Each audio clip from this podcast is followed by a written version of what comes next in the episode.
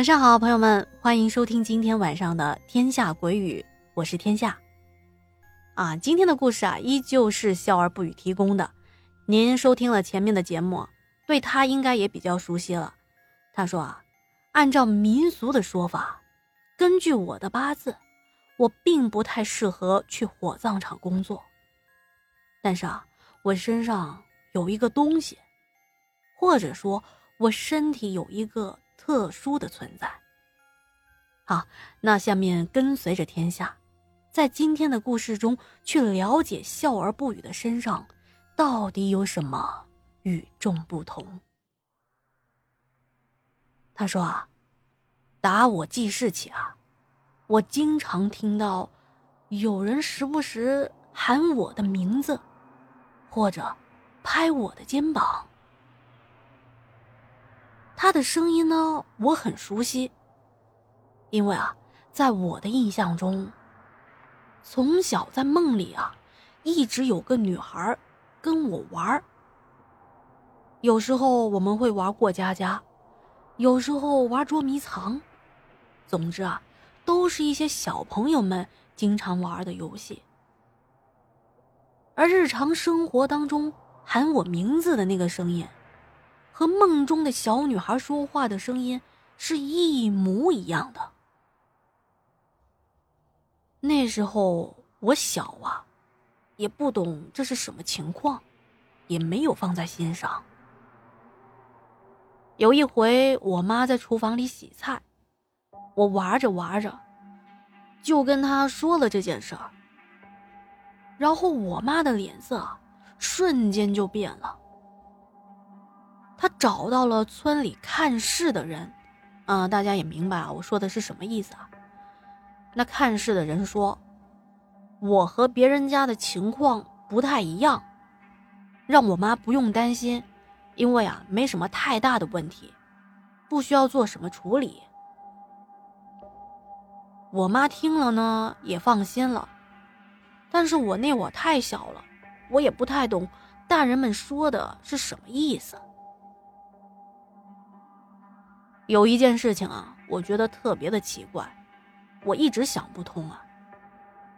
小时候做梦的时候，刚开始呢，那女孩的样子跟我的年龄差不太多，也是四五岁的模样。随着我渐渐的长大。梦中的那个女孩也长大了。我对梦的内容记得很清楚，是因为啊，小时候基本上天天都梦到他。他长相很白净，挺清秀的。说实话，他的眼睛和鼻子跟我的很像，但是他整个人呢比我瘦一些。从十多岁开始吧，我就不怎么梦到他了。大概是一个来月梦见一次。不过我现在呢，偶尔还是能听到他跟我说话。这一点啊，和小时候是一样的。比如在我发呆的时候，会听到他喊我的名字，但是他也没说其他的话。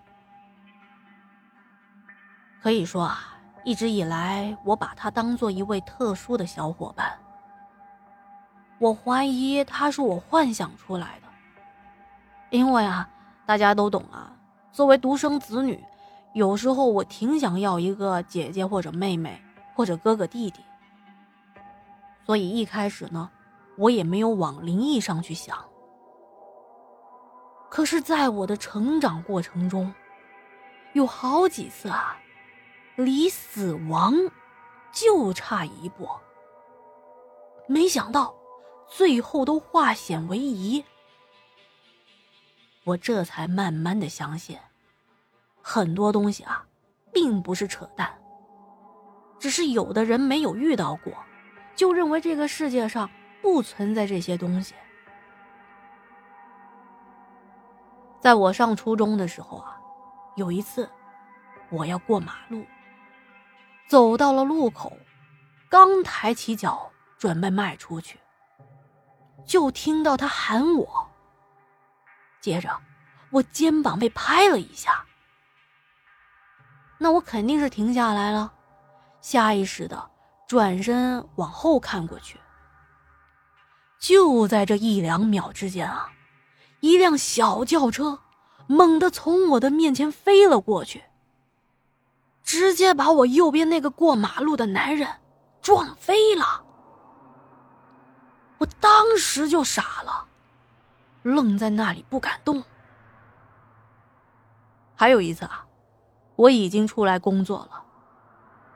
那天在家里睡觉，由于充电的地方离床比较远，我想一边充电一边玩手机，就扯了一个线板，也就是插线排啊，放在了我的床头。大概睡到了凌晨的三四点吧。我直接被人推醒了，迷迷糊糊之间，就听到他在喊我：“快起来，别睡了，快起来啊！”当时我家就我一个人，结果我刚睁开眼睛，就发现充电的那个插座上闪着细微的火花。夜里头，我看的是特别的清楚，吓得我一把赶紧拔下了电源插头。心里头也是后怕不已啊！这要是再晚一点就算我不被烧死，也被电死了。还有一件特别特别重要的事情，我说出来，可能你们都不敢相信。我的老家在农村。十几年前啊，当地经济发展的不太好，村里很多人都去城里打工了。那会儿，我爸也去外地打工，家里就我妈跟我。我听我妈说呢，小时候啊，我有个毛病，就是一发烧就昏倒，还抽筋翻白眼儿。其实啊，这属于小儿高热惊厥。但我妈那时候不懂啊，只要每次我晕倒，我妈就掐我的人中。掐上那么一会儿，我会醒过来。在五岁这一年啊，那天大概是晚上的十二点多，我发烧了。妈妈用水银体温计一测，哎呦，发烧发到了四十一度。我当下又昏倒了。翻着白眼还不停的抽搐。我妈妈就开始掐我的人中，可这一次掐了很久还没有醒，人中都掐出血了。小孩皮肤嫩呐，我妈整个人都慌了，